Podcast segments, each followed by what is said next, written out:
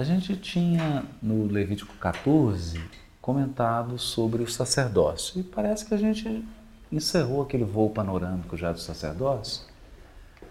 E como nós também já tínhamos feito um, uma, uma, um panorama do, do tabernáculo, hoje a gente queria entrar, começar já o nosso estudo hoje sobre a prática do sacerdote e a prática religiosa judaica que está ordenada no Levítico. A gente sabe que, além da questão dos sacrifícios dos animais, aquela série de sacrifícios que nós vamos estudar um por um depois, né, no, no outro momento, havia também um calendário, vamos dizer assim, um calendário de festividades. E tudo isso está no Levítico. O Levítico é o livro que contém toda a estrutura anual do povo judeu, da prática religiosa anual que eles observaram durante séculos, muitos séculos. Né? E observam até hoje, né? milênios aí observando, como por exemplo a Páscoa. A Páscoa, o, o Ano Novo, que é o Rosh Hashanah, é, o Yom Kippur, que é o dia da purificação, o dia do juízo, o dia do perdão, uma série de festividades e muitas delas que estão fortemente presentes no Evangelho.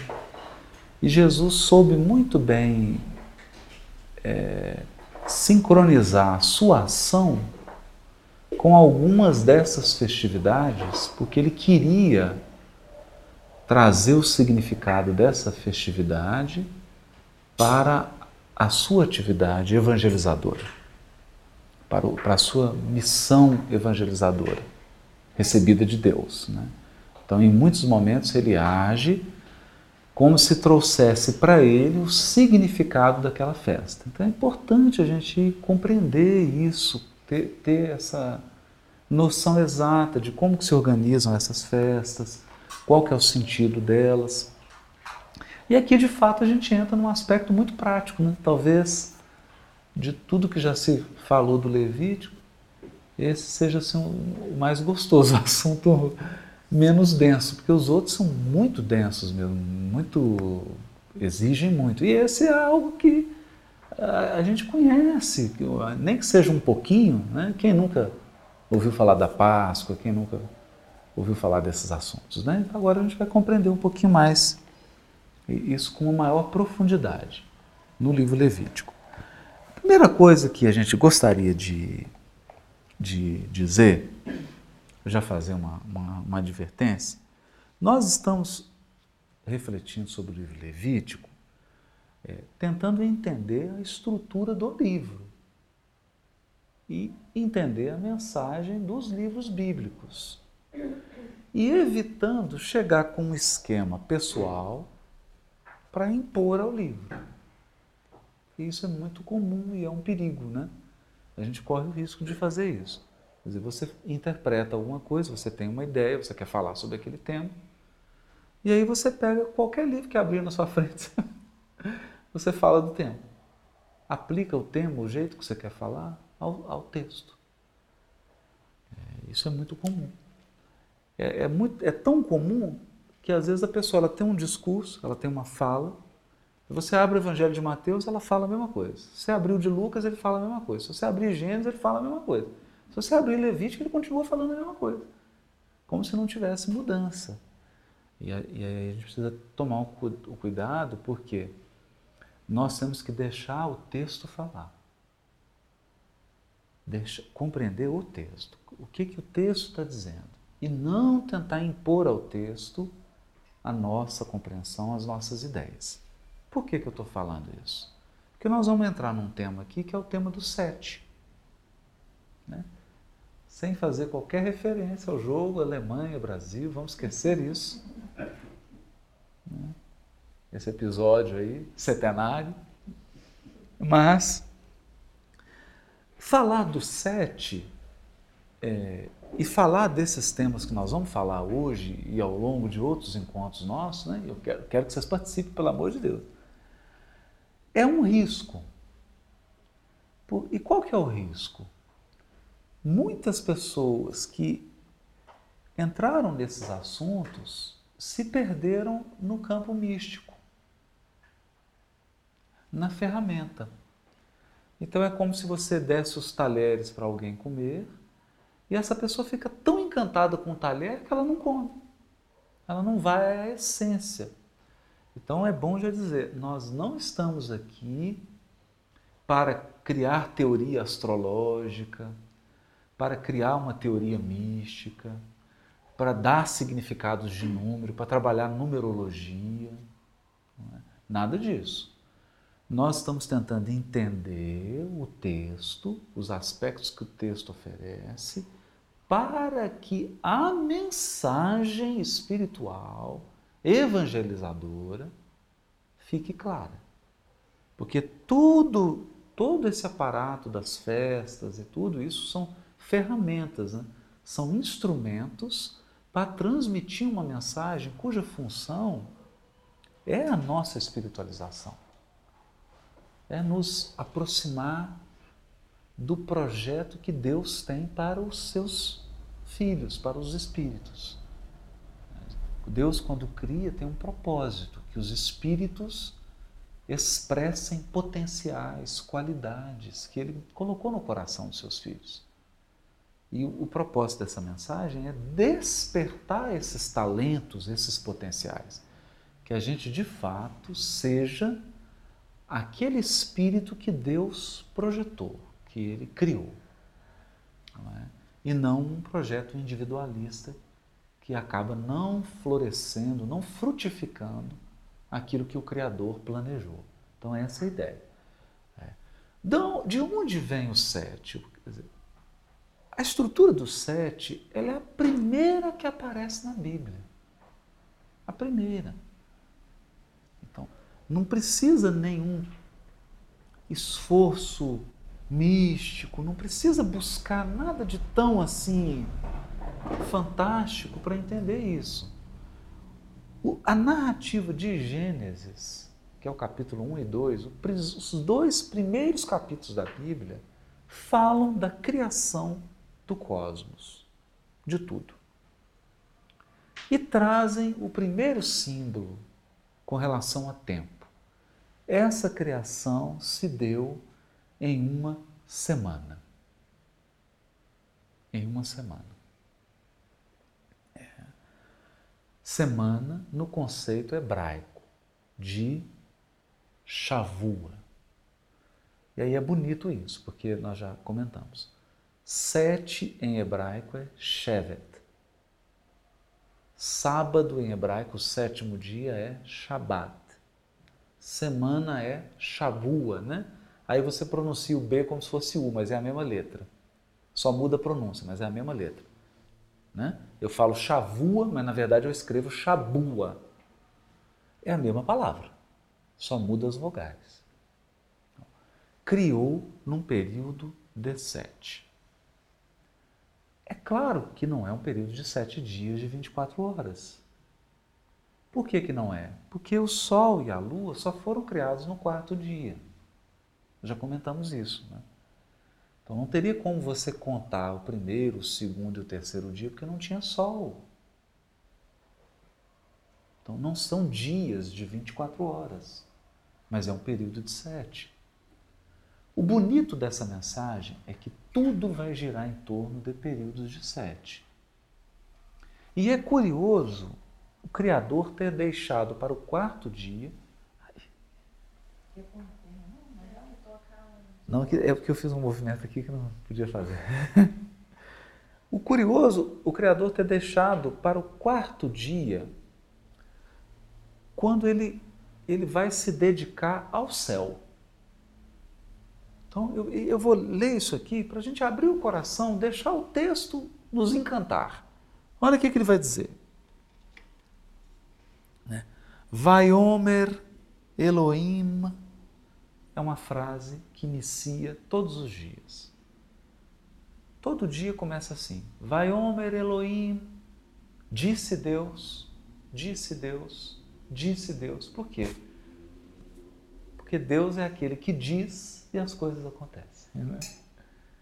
ele cria com a sua palavra. Haja luz, haja. Ele ordena, no sentido de pôr ordem, de ordenar, e as coisas acontecem.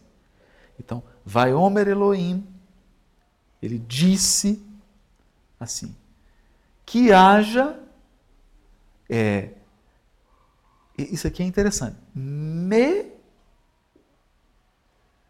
me orot.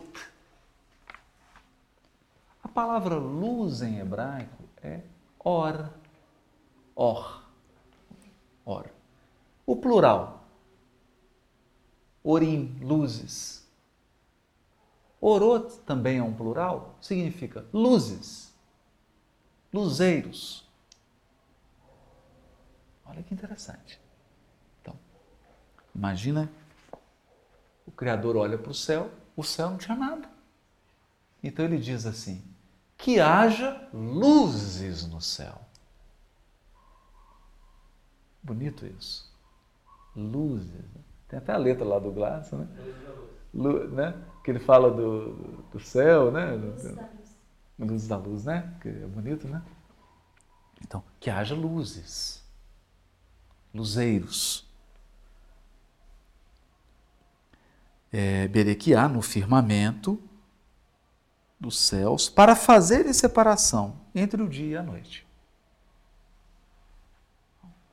A primeira função da, dos luminares, Sol, Lua, e das estrelas é separar o dia da noite. Então eu tenho uma luz para o dia, que é o Sol, e eu tenho uma luz para a noite, que é a Lua. E as estrelas quando a Lua não aparece. Olha que interessante isso. Então vamos imaginar, você está num deserto. Vamos pensar racional, não. O problema do homem ocidental é que ele pensa demais, né? Vamos procurar sentir. De dia, o sol domina, então você não vê mais nada. Né? O sol domina, é só ele. Porque a luz é tão forte, é tão intensa, o calor é tão grande, que ele domina tudo. De noite, não. A lua, ela some. Ela é cheia, diminui, some e a lua é cíclica. Então, muito cedo, muito, em todas as culturas humanas, identificou-se a lua com o feminino, com a mulher, porque a, mulher também tem seus ciclos, o feminino tem seus ciclos, né? E o homem é, é algo mais. Não, não é tão cíclico como o elemento feminino. Então ficou o Sol ligado ao homem, a Lua ligada ao feminino. A Lua some. Quando ela some, as estrelas, as miríades de estrelas fazem o papel da luz. Mas a primeira função desses corpos celestes é trazer luz. Luz. Isso é muito importante. É a primeira função. Mas tem outras. Separar o dia da noite. É, e serão outras funções né, que eles terão. E serão para sinais. Sinais. Sinal de quê?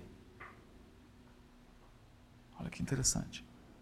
Para épocas determinadas, para dias e para anos sinais, épocas determinadas, dias e anos. Ou seja, qual é a função dos corpos celestes, dos luzeiros criados no quarto dia? Reger os ciclos. Tem, não, não tem nenhum misticismo nisso, está dito aqui. A função deles é ser sinais. E aí nós vamos perceber o quê? O que que indicou os magos que Jesus tinha nascido? Uma estrela. E eles disseram isso. Vimos o sinal da estrela, viemos conhecer o, o, o rei, o Messias prometido. É uma estrela, a estrela de Belém. É? Ela, ela marca tempo, ela marcou ciclo, mas ela deu sinal. configurações. Isso está presente em tudo, em tudo, em tudo. Então aqui a gente já fica atento.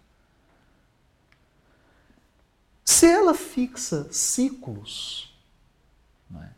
e aí eu, eu posso já começar a imaginar dia e noite, já é um ciclo, não é?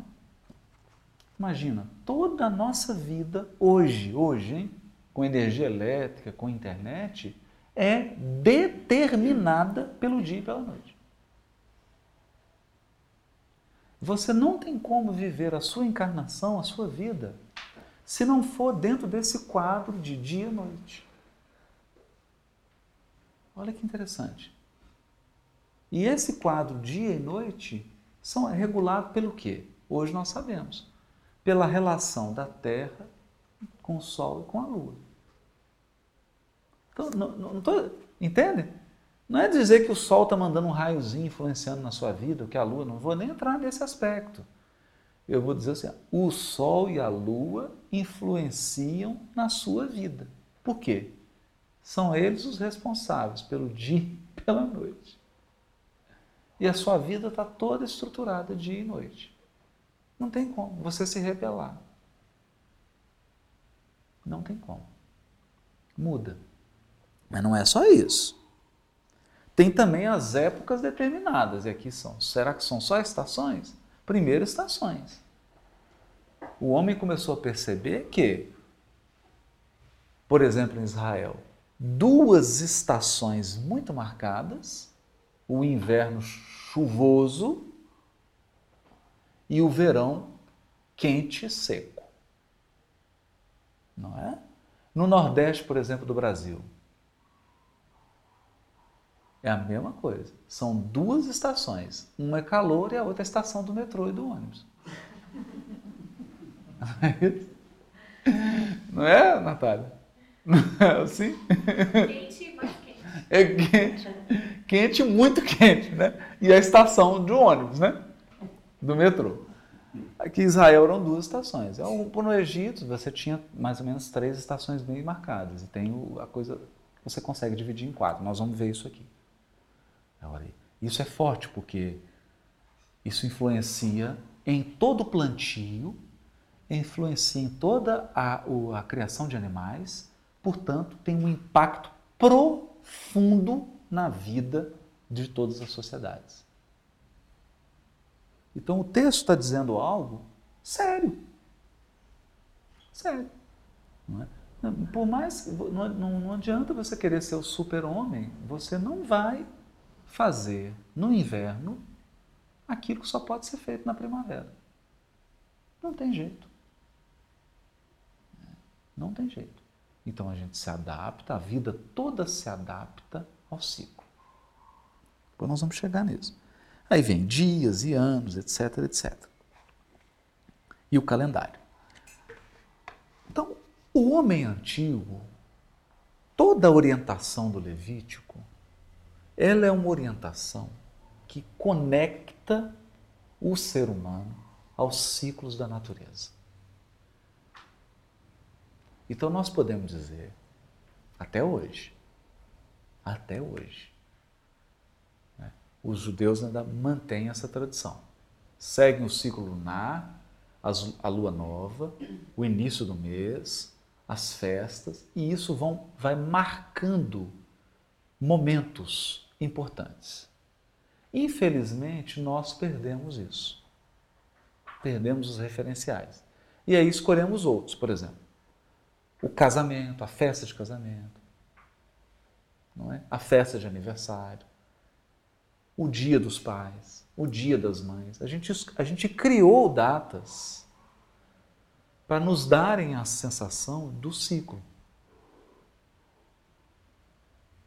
Para nos conectar a um ciclo. Eles estavam totalmente integrados com a natureza. Então, a época do primeiro fruto, a época da colheita, a época do plantio, tudo, tudo era celebrado, era vivido em comunidade. Então, havia uma perfeita integração, inclusive com a terra. É? Nós, vamos, nós vamos ver aqui a cada sete anos, por exemplo, você tinha que deixar a terra descansar. Então, no sexto ano, você plantava em dobro e tinha que ter uma colheita em dobro, porque você tinha que armazenar. No sétimo ano, não fere a terra. É o tempo de descanso dela. Ela precisava descansar. Então, essa conexão com a natureza, essa conexão com os ciclos, era muito natural. É? E é natural que a mensagem espiritual venha codificada nesses ciclos e que use esses ciclos para transmitir a mensagem. Esse é o primeiro nível. Tem outros níveis aqui que eu não vou ser eu não. Eu vou ler aqui a mensagem, está na Gênesis do Espírito Arragou. Mas daqui a pouquinho. Para ver como que o assunto é sério. Mas até aqui deu para a questão dos ciclos. Quem quer falar alguma coisinha? Quer comentar? É, é, a gente, essa, essa é substituição né, ocidental, né, muito capitalista também. Né? Ela, ela é um prejuízo para o ser humano, assim, em aspectos mais. Olha, Júlio, na perspectiva dos profetas é. é. Tanto que quando Daniel, o profeta Daniel, vai falar no capítulo 7, por exemplo, de um tempo que a terra iria passar, que seria um tempo muito difícil, a abominação assoladora no lugar santo. Ou seja, estava descrevendo a transição que nós estamos vivendo. Uma da, e, um, e um período antes também, uma das coisas que ele fala, a primeira coisa que ia acontecer, mudança do tempo. E de fato, nós vivemos num calendário que é um calendário artificial. Uhum. É o calendário gregoriano. Foi mudado, né? Abandonou aquele calendário bíblico e adotou-se um outro. E aí nós perdemos a conexão. Mas nós vamos ver aqui, assim, é, é, os, os espíritos vão dizer assim, tem um prejuízo. O homem, por quê? Porque a gente perde a sabedoria da natureza. Que é a sabedoria do período de atividade, mas o período de parar. Trabalho, lei do trabalho, lei do, lei do repouso, descanso a gente perde a noção de ritmo e coloca 100 por hora e pisa no acelerador e mantém 100 por hora. Sem ter essa noção do ciclo, né? sem respeitar essa. Isso é um, é um, é um prejuízo. Né? E, e, integração. E, só uma coisa. Dentro disso está essa. É, é, quando se estabelece a data do nascimento de Jesus? Quando é que se estabelece, cria isso no calendário? É, teve um problema para se estabelecer a data e é em função disso que a gente tem um erro. É, os próprios estudiosos sabem que a data que foi fixada o ano zero no calendário gregoriano, ela erra em, de 4 a 5 anos. É, isso aí todo mundo sabe. Jesus de fato nasceu entre 4 e 5 anos antes da, da data do. do, do é. É. Isso, eles, isso já se tem. Aí vem o artigo lá do reformador, né? Ele foi, não, não entrar nisso. Mas olha que interessante. Então, como é que tinha todo esse. E os evangelhos, por exemplo, o evangelho de João, ele é um evangelho que, se a gente não entender isso que, tá, que nós vamos estudar hoje e nos outros dias, o calendário de festa, não consegue entender o evangelho de João. Porque o Evangelho de João ele é dividido nas festas. Acontece uma festa, Jesus se dirige. E lá ele dá um ensinamento específico que está ligado ao significado daquela festa. Ele tra trabalha tudo isso. A mesma coisa os profetas. Então, Ezequiel, Isaías, Daniel falam da evolução do orbe e agora a evolução do planeta, com período de transição, mundo de regeneração, tudo isso, eles falam disso numa linguagem das festas. Como, como se fosse um ciclo da Terra. Então, vocês lembram aquele cartaz que eu trouxe outra vez, aquele grande, né? Que só não foi digitalizado por culpa do Júlio, viu? que a culpa é minha, eu tenho que pôr a culpa em alguém, né? Então, nós temos digitalizar, né? Aquele calendário, quando fala lá do período de transição e da entrada na regeneração, fala do Yom Kippur da Terra. Que é o, o final. É o ciclo final, que encerra as festas, os grandes ciclos das festas, né? É encerrado com Yom Kippur. E, e encerra e dá início a um outro. Então, você não pensa mais no, no, no, em vários Yom Kippur que acontecem todo ano, mas aí agora você pensa num grande ciclo. É, é isso que nós vamos ver aqui agora. Ou seja, os ciclos astronômicos estão sempre se repetindo. Aí eu vou dar algumas referências aqui para quem quiser pesquisar depois. Gênesis capítulo 1, Gênesis capítulo 2, Salmo 104, Salmo 136, o livro de Jó, capítulo 38, vão dizer o seguinte: profecia está ligado ao ciclo das festas. E é uma coisa que a gente sempre não se cansa, a gente não cansa de repetir. Se você tira a profecia do calendário, ela fica muito subjetiva. Fica muito subjetiva. Então você pode pegar um versículo do Apocalipse e dizer que ele significa qualquer coisa. Ah, esse versículo aqui está falando do Hitler. Ah, esse aqui está falando do Mussolini. Ah, não, esse aqui está falando da não sei o quê. Fica muito solto. A pessoa ela, ela pode projetar no símbolo do Apocalipse o que ela quiser. Mas quando você traz a profecia para o calendário de ciclos, aí você não tem mais essa liberdade. Por quê? Porque, como está tudo encaixado nos ciclos, se você interpreta um símbolo, a sua interpretação tem que ser capaz de se harmonizar com a interpretação de todos os outros símbolos. Aí fica mais difícil. Fica mais difícil. Não dá para eu falar qualquer coisa. Eu posso falar, mas aí eu tenho que provar que é, ah, esse símbolo é esse, mas ele está em, em que ciclo profético que ele está?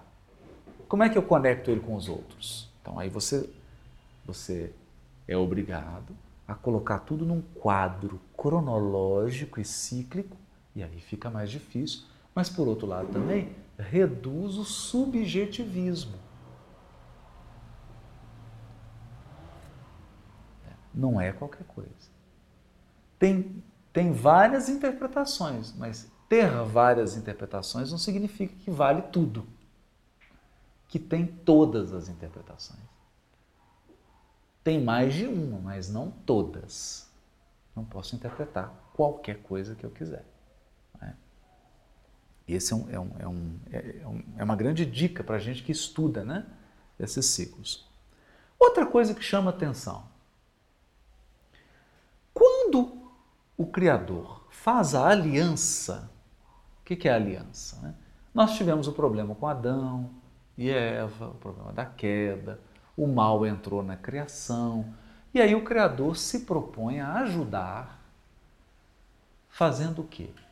Uma aliança com um patriarca, para que através de um povo você tivesse uma equipe de evangelizadores.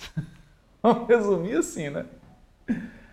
aquele povo seriam os responsáveis por ensinar, por educar os outros povos. Esse é que é o sentido da aliança. Então, quando surge a aliança com o povo hebreu, é no sentido de chamar os, o povo hebreu a exercer o papel de educadores. Eles iam aprender e teriam a função de educar. Só que o que, que eles fizeram? Aprenderam muito, se concentraram muito, mas não queriam ensinar para os outros se fecharam. Mas toda vez que fala da aliança com Abraão, com Isaac, com Jacó, com Moisés, faz uma ligação com os ciclos astronômicos, com os ciclos das festas. Olha que interessante. Vamos lá. Quem quiser anotar, Jeremias capítulo 31, Jeremias capítulo 33, Gênesis capítulo 15, né? e nós temos Gálatas, Epístola de Paulo aos Gálatas, capítulo 3. Faz uma referência à aliança e logo já fala do sol, da lua, de alguma estrela. É interessantíssimo isso, né? Interessantíssimo isso. Outra coisa que nos chama atenção. Toda hora Jesus diz assim: ainda não é chegado o meu tempo. Ainda não é chegada a minha hora. Ou eis que tudo se cumpriu. Agora convém que o filho do homem seja levado. Quer dizer, Jesus fala de uma maneira que ele deixa bastante claro que há um tempo determinado para cada coisa. Está tudo cronometrado. Ou seja, ele segue um calendário. Obrigado. Ele segue um calendário. É? E o mais bonito disso, quando os fariseus, está lá em Mateus, né? Lá em Mateus, perto do sermão profético, os capítulos 25, 26, 27, etc. Quando os fariseus dão uma prensa em Jesus, querendo que ele diga algo de forma direta, direta. Senhor, dê-nos um sinal. Vamos voltar lá para o Gênesis? Para que, que os luzeiros foram criados? Para sinais. E tempos determinados, e épocas determinadas. Dê-nos um sinal. Aí o que, que Jesus? Assim, nenhum sinal será dado a essa geração a não ser o sinal de Jonas. E diz assim: hipócritas. Quando vocês olham para a figueira, quando vocês olham para uma planta, vocês não sabem que já está próximo o verão ou que já está próximo o inverno? Como é que vocês sabem? Não é? Como é que sabe? Por quê? Você se conecta aos ciclos da natureza, primavera, verão, outono, inverno, e ao se conectar aos ciclos da natureza, você deduz que é momento disso ou daquilo. Então o que Jesus está dizendo? Não, sinal? Não. Conectem-se com a natureza, com os ciclos cósmicos. Observem. Vocês não sabem qual é a época de figo? Qual é a época de maçã? a época de tal fruta, não é? Você não sabe qual é o ciclo? Como é que você sabe? Não é observando os processos da natureza? Não é se conectando com eles? E por que, que espiritualmente tem que ser diferente? A gente sente, a gente sabe do ciclo. Você percebe isso. Percebe na sua vida, não é? Quem não percebeu quando fez 14 anos? Acontecem coisas em você, no seu corpo e tudo. Aí você faz 21, quem que não percebeu? Né? Aí você faz 28, aí você faz 35, faz 42. Quem que não percebe essas mudanças? Todos nós percebemos. A natureza tem ciclos muito definidos e se você está conectado, você percebe. Né? Você sabe que coisas estão acontecendo, que fases estão mudando. Ah, agora eu estou em outra fase da minha vida. A gente diz isso, né? Então a gente percebe. Por que, que nós não vamos perceber no global na Terra? Então era isso que Jesus estava dizendo, a mensagem. Dizer, também isso, né? Também estava querendo dizer isso. Né? Vamos nos conectar aos ciclos, vamos voltar a esse acabouço. Daí a importância da gente estudar esses ciclos entender o que o que está acontecendo. Né? Bom, o 7. Por que o 7? Porque o 7 é o, ele é o, o padrão. É o padrão. Todas as festas, todos os ciclos astronômicos, tudo que é feito, que está no Levítico, na cultura hebraica, é setenário. Falou em tempo, falou em ciclo, o rei é o sete. Então, quem estiver anotando, por favor, Gênesis capítulo 2 e Gênesis capítulo 29. Êxodo capítulo 23, capítulo 25 e o capítulo 20. Deuteronômio capítulo 5. Profeta Daniel capítulo 4, capítulo 9. Profeta Zacarias capítulo 4. Agora Apocalipse. Aí capítulo 6, capítulo 8, capítulo 9, capítulo 15, capítulo 16, capítulo 10. Todos esses textos fazem referências expressas a Gênesis, capítulo 1. Aos luzeiros, aos luminares, aos ciclos, às festas, às estações, etc, etc. Todos. Não tem profecia sem a base cronológica dos ciclos. É. Bom, aí fica complicado, né? Fica complicado. Então eu vou trazer agora para a gente ver como que isso é importante, né? Uma mensagem que está no livro A Gênese, a importância do, do Espiritismo, da doutrina espírita, para explicar o sentido espiritual dessas coisas para a gente. É. Por isso que a gente acha importante esse estudo aqui do Levítico, em que a gente estuda o Velho Testamento, o Novo Testamento, eu acabei de citar aqui uma passagem de Jesus, e a doutrina espírita. Porque quando você une, você tem uma compreensão mais madura, mais, mais plena Olha que texto. Adivinhem? É uma mensagem de um espírito chamado Arago. Esse Arago foi um militar famoso na França. Ele foi astrônomo, etc, etc. E eles ditou várias mensagens, estão na revista Espírita, e uma dessas mensagens o Kardec colocou no livro A Gênesis. Adivinha o nome do capítulo. O nome é o último capítulo da Gênesis. Adivinha o nome do capítulo em que Kardec colocou a mensagem do Aragô. São chegados os tempos.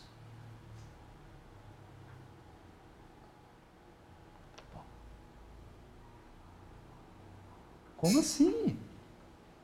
É o último capítulo do livro da Gênesis. É lá que Kardec vai falar da nova geração, da nova era, da regeneração da Terra, do período de transição, da encarnação de espíritos superiores na Terra, da substituição de espíritos, aqueles que não teriam condição seriam né, é, é um processo imigratório. É nesse capítulo que ele trata de todos esses temas. E o capítulo se chama São Chegados os tempos. Linguagem bíblica, linguagem profética. Tá? Porque isso é linguagem do Velho Testamento e de algumas profecias do Novo Testamento que retomaram o Velho. Isso é linguagem profética. São chegados os tempos. Todos os profetas dizem isso do Velho Testamento. Bom, aí o, o, E é interessante que ele coloca a mensagem do Aragô junto com a do Galileu, que eles falam mais ou menos a mesma coisa, mas a do Aragô eu vou pe pedir permissão para ler aqui. E. Alguém quer falar alguma coisa antes de eu ler, gente? Hoje está todo mundo tão caladinho, né? Nossa, né? Tá dando para ouvir até o ventinho do ventilador, né? todo mundo calado. Enquanto eu estiver lendo isso aqui, a gente precisa lembrar lá do, do, do quarto dia. Criou os luminares, as estrelas. Olha só. O Arragô começa assim. Cada corpo celeste. Olha só. Cada corpo celeste além das leis simples que presidem a divisão dos dias, das noites, das estações, etc., experimenta revoluções que demandam milhares de séculos para a sua realização completa. Ele está lendo quase que Gênesis, não é? Criou-os no mineiro para dias, anos, épocas determinadas e sinais. Tá quase para você colocar o versículo do lado da mensagem dele. Ele está interpretando Gênesis de Moisés. E está interpretando todos os ciclos de profecia. Porque se você puxa um versículo aqui, você puxa um colar de pérolas de versículos. Esses capítulos todos que eu citei e muitos outros, né? Se você citar aqui, para não ficar cansativo. Então, além de dias e noites, estações, por que dia? Porque Saturno tem um dia dele. Vênus tem um dia dele. Mercúrio tem um dia, que é diferente do nosso. Porque o dia é o quê? É o corpo girando em torno do seu próprio eixo em relação ao Sol. O da Terra é 24 horas. Mas o de Mercúrio não. Saturno também gira em torno do seu próprio eixo. E o ano? O ano é o, o percurso que o planeta faz em torno do Sol. E eles estão tudo no mesmo plano, né? O Romário mostrou isso lá no, no, no seminário Brasil Coração do Mundo, né? mostrou o vídeo, fantástico. Então, cada planeta tem seu ano, porque ele faz um giro em torno do Sol. Então, a primeira coisa que ele está dizendo aqui, tira isso da cabeça de ano, de ano de 12 meses e dia de 24 horas, tira isso da cabeça o relógio do Criador é o movimento dos corpos celestes. Sóis, astros, planetas, constelações, nebulosas, galáxias, tudo isso está girando. Tudo isso está girando. Está girando. Na época em que o Arragô disse isso, ele vai dizer aqui que tudo gira em torno de um centro Sempre o menor está girando em torno do maior, esse maior. Então, assim, os planetas do sistema solar estão girando em torno do Sol, mas o Sol está girando em torno de um, de, uma, de, uma, de um conglomerado de sistemas. Esse conglomerado está girando em torno de um outro. E esse está girando em torno de um outro, ele vai falar isso aqui. Isso não era. A ciência não sabia disso. Ano passado, em janeiro, foi publicado um artigo numa revista renomada chamada Nature, chamado Cosmic Order. Eu consegui o artigo, né, em que o, o, a pesquisa lá é um paper, né, é um artigo científico, em que eles confirmaram que a nossa galáxia e outras está indo em direção a Andrômeda. É um ciclo de. Bom, agora saiu uma, uma nova. Então descobriram isso. Está tudo girando e girou, gera um ciclo. Girou, gera um ciclo. E você não mede um ciclo pelo outro. Não adianta eu pegar o giro da Terra em torno do Sol para medir o giro dela em torno do próprio eixo. Cada ciclo é independente. Por isso que é difícil você contar em dias. Qual é o problema do nosso calendário? É difícil você contar o ano em dias. Dá uma imprecisão. Por isso nós precisamos do ano bissexto. Porque você vai tendo uma diferençazinha, uma diferençazinha, daí quatro anos você tem que criar um dia para harmonizar a diferença. Não tem como medir um ciclo pelo outro. É. Então o que, que eles descobriram? Está em Andrômeda, as nossas galáxias estão girando em torno dela, e demora quanto? Um ciclo aproximado de 4,5 bilhões de anos. Só que eles descobriram o seguinte: fizeram uma simulação para o computador agora. A nossa galáxia, daqui 4,5 bilhões de anos, a nossa galáxia e outras, eles estão desconfiando que elas vão se unir a, a essa galáxia de Andrômeda. Vão, vai juntar. Vai virar um, um aglomerado só. E pasmem, Nem um astro vai se chocar com o outro.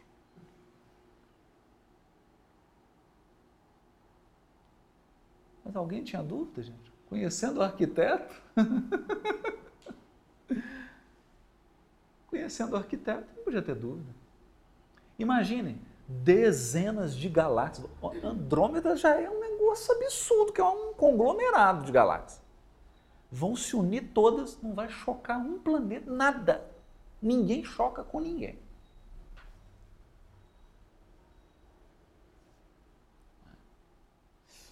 Bom, vamos lá. O que, que ele está dizendo aqui?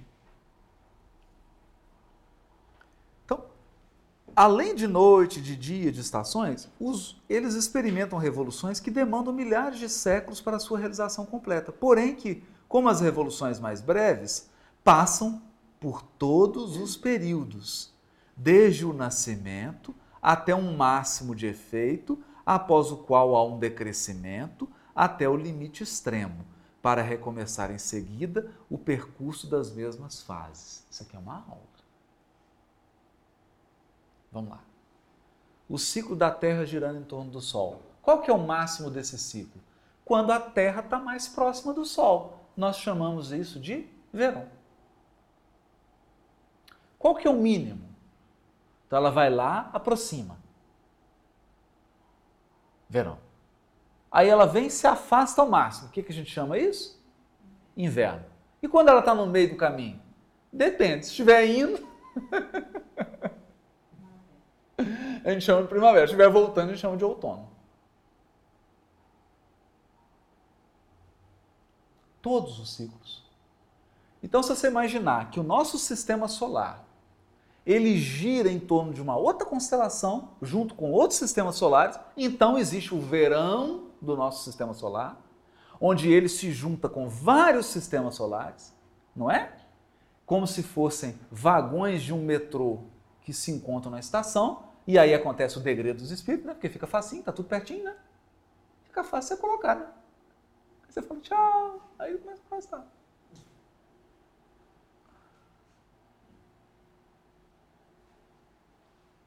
Não é incrível?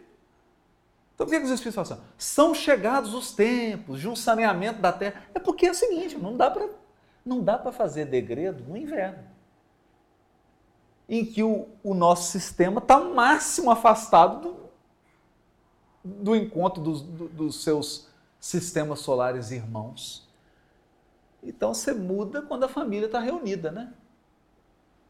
Na hora que reúne a família de sistemas solares, o que, que você faz? quando a família se reúne.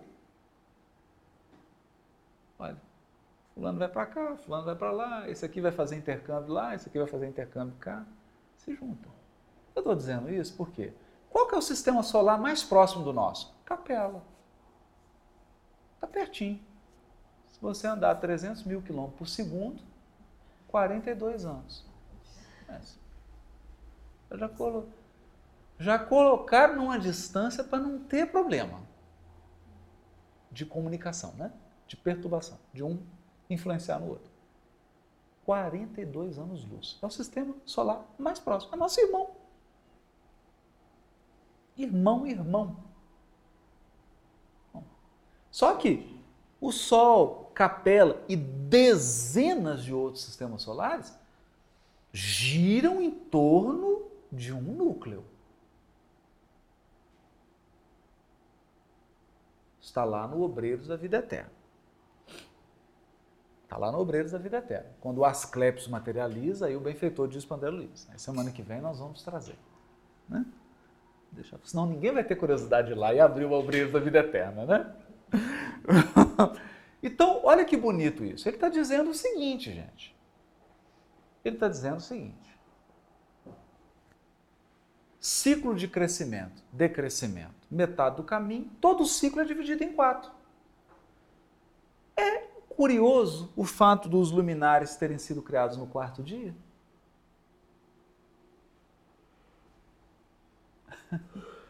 Então, tudo, tudo é. Lua cheia, lua nova, crescente, minguante.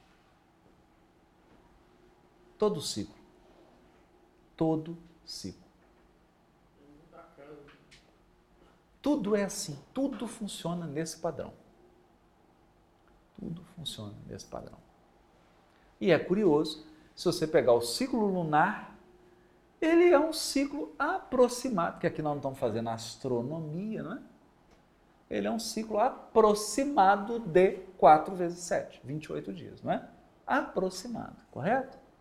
Claro que não dá certinho, porque dia é um ciclo, lua é outro ciclo. Não tem como você medir um ciclo pelo outro. Mas ele é aproximado. Então você tem, para cada um dos quatro períodos, sete dias.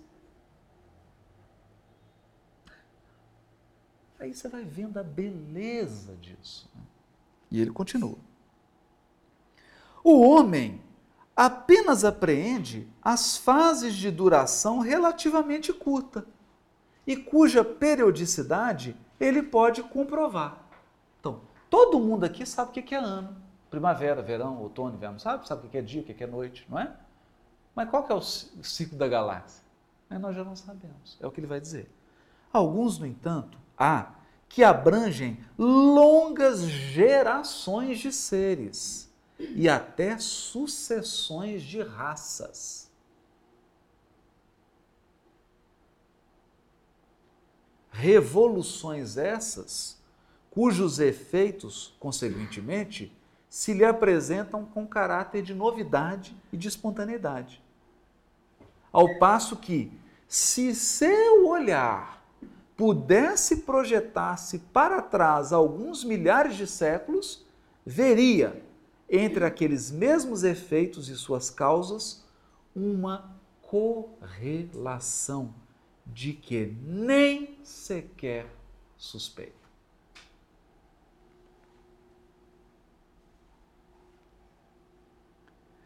Esses períodos que, pela sua extensão relativa, confundem a imaginação dos humanos, não são, contudo, mais do que instantes na duração eterna.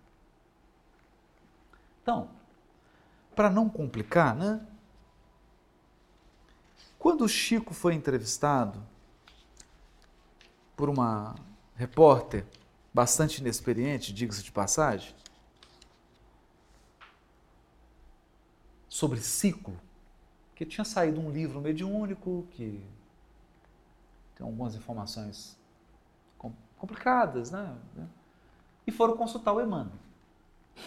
E a moça pergunta: olha, que Estão dizendo, estão dizendo aí que a transição vai ser assim. Então, aí o Emmanuel começa a dar uma aula. E ele começa a ensinar ciclos das raças. E diz que esses ciclos duram 28 mil anos. Deu uma dica. Ele fala mais. Nós vamos trazer isso aqui para dar o quadro. Mas quando ele falou, e aí ele dá as raças. Uma raça primitiva, primitiva, primitiva. Quando surgiu o homem, eu vou trazer esse livrinho aqui, porque nós somos.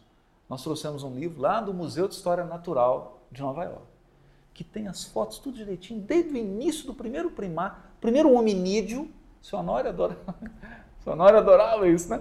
E, mas esse vem com fotos. Eles pegaram cada esqueletozinho e fizeram uma moldagem, assim, colocaram até, até maquiar, assim. Aí você vê todos os hominídeos, a evolução de um por um. O roxinho, como é que ele era, como é que a gente, entendeu? Precisa ninguém chorar, ficar triste, não. Mas tudo como é que era. Até chegar hoje. Então, o que, que o Emmanuel fala? Teve primeiro uma raça primitiva, primitiva, primitiva, primitiva, primitiva, durou 28 mil anos. Depois teve uma segunda, primitiva, mas um pouquinho melhor. Eu vou mostrar a carinha deles na próxima. 28 mil anos.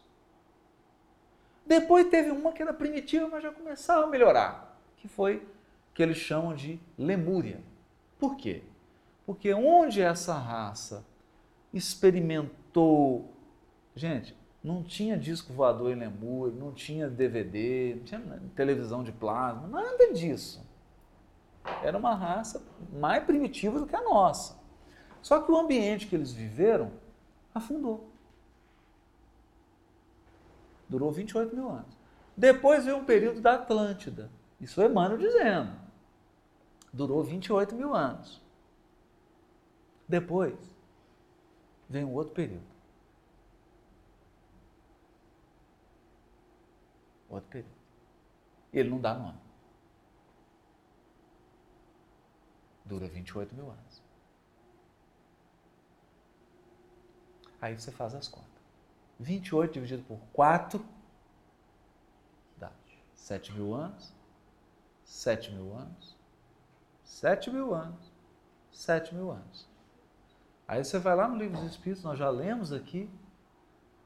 Em que época viveu Adão? Mais ou menos na época que ele assinalais. 4 mil anos antes de Cristo. 2 mil anos depois, 6 mil anos. Mais mil anos, 7 mil. Ou seja, a Bíblia inteira, de Gênesis a Apocalipse, é, na verdade, a história de uma semana da evolução humana. Uma chavua. Só que não de sete dias, de sete mil anos. Olha, mas eu não tem novidade nenhuma. Segunda carta de Pedro,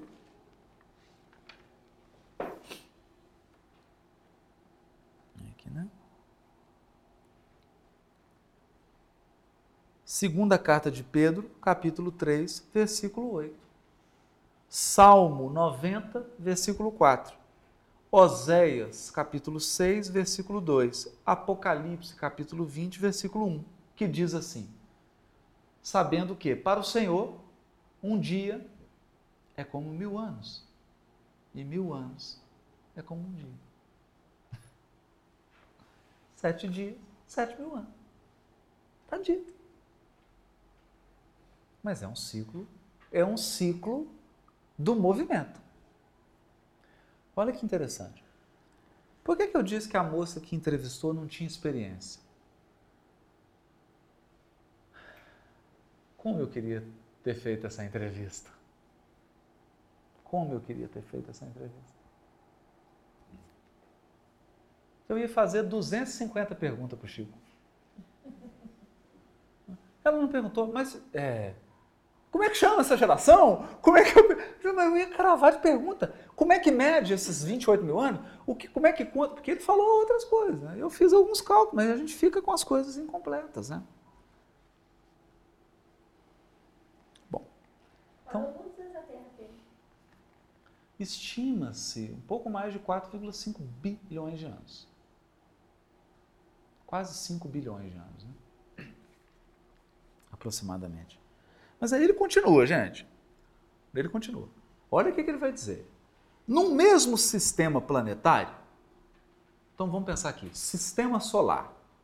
Todos os corpos que o constituem reagem uns sobre os outros. A Terra reage em Júpiter, Júpiter reage na Terra, em Saturno, em Urano, em Netuno, Plutão, Mercúrio, Vênus, Marte, Lua, Sol, os anéis, tudo reagem uns sobre os outros todas as influências físicas são nele solidárias. Tremeu aqui, influencia lá. Tremeu lá, influencia aqui. E nenhum só há dos efeitos que designais pelo nome de grandes perturbações, quer dizer, nós estamos chamando de perturbação.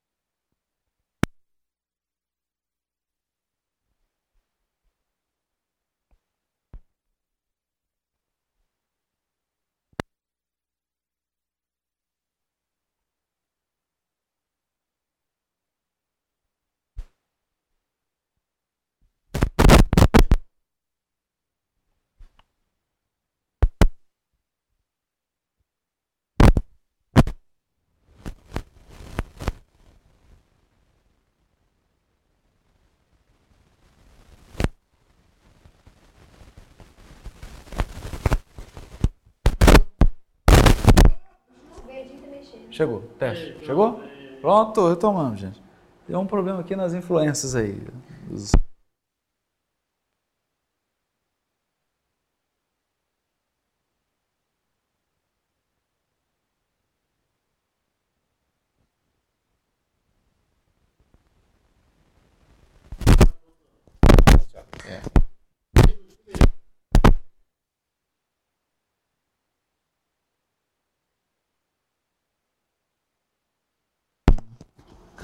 Testando, som, som, deu? Pronto.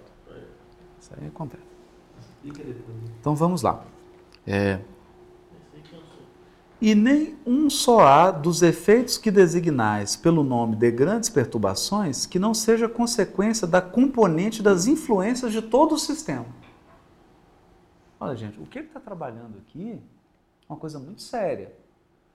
É, já tem algumas teorias já físicas, de físicos mesmo, que costumam. Já você mapeia, por exemplo, terremoto na escala Richter.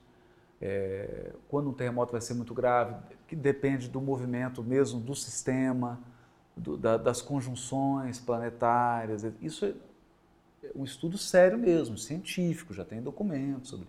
Eles ficam mapeando, né? A verdade é que a gente sabe que esses países desenvolvidos sabem mais sobre isso do que eles estão dispostos a dizer, né? Eles sabem muito mais do que estão dispostos a dizer.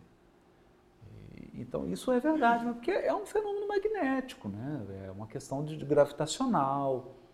Os planetas estão todos pertinhos, eles se encontram. Imagina, a energia gravitacional tem uma influência, é lógico que tem, né?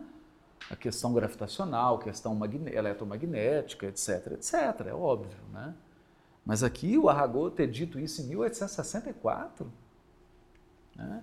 e Kardec ter publicado, olha, corajoso Kardec, viu? Aí ele fala assim: vou mais longe. Digo que os sistemas planetários reagem uns sobre os outros. Opa! Um sistema solar reagindo sobre o outro. Na razão da proximidade ou do afastamento resultantes do movimento de translação deles, através das miríades de sistemas que compõem a nossa nebulosa. Então, aqui que ele trouxe? Ele trouxe o conceito de nebulosa. Uma nebulosa é um conjunto de sistemas solares irmãos. É uma família de sistemas solares. Aí, você, quando aproxima, né? Porque eles estão girando em torno de um centro. Quando os sistemas todos aproximam, imagina a energia gravitacionalmente, eletromagnética. Imagina o que acontece. Imagina o que acontece. O que acontece? Acontece algo. A gente sente. Vamos lá. Ainda vou mais longe. Digo que a nossa nebulosa, que é como um arquipélago na imensidade, tendo também seu movimento de translação através das miríades de nebulosas, sofre a influência das que dela se aproximam. Então, a nossa nebulosa, junto com outras, forma uma família de nebulosas, gira em torno de algum aglomerado. Então, tem uma hora que as nebulosas todas se reúnem Isso dentro da galáxia. dentro da galáxia. De sorte que as nebulosas reagem sobre as nebulosas, os sistemas reagem sobre os sistemas, como os planetas reagem sobre os planetas. Como os elementos de cada planeta reagem uns sobre os outros. E assim sucessivamente. Foi até no nível atômico, até no nível das partículas. né? E assim sucessivamente até o átomo. Daí, em cada mundo, revoluções locais ou gerais, que se não parecem perturbações, porque a brevidade da vida não lhes permite que percebam mais do que os efeitos parciais. Ou seja, a gente não vive o suficiente para ver isso tudo. Aí você reencarna e esquece. Quem que vê todo esse ciclo? Um espírito que não precisa reencarnar e que fica, por exemplo, um bilhão de anos sem reencarnar. Aí ele fica vendo tudo. O ciclo. Né? A matéria orgânica não poderia escapar a essas influências. As perturbações que, que ela sofre podem, pois, alterar o estado físico dos seres vivos e determinar algumas dessas enfermidades que atacam de modo geral as plantas, os animais, os homens. Enfermidade que, como todos os flagelos, são para a inteligência humana um estimulante que a impele, por força da necessidade, a procurar meios de os combater e a descobrir as leis da natureza.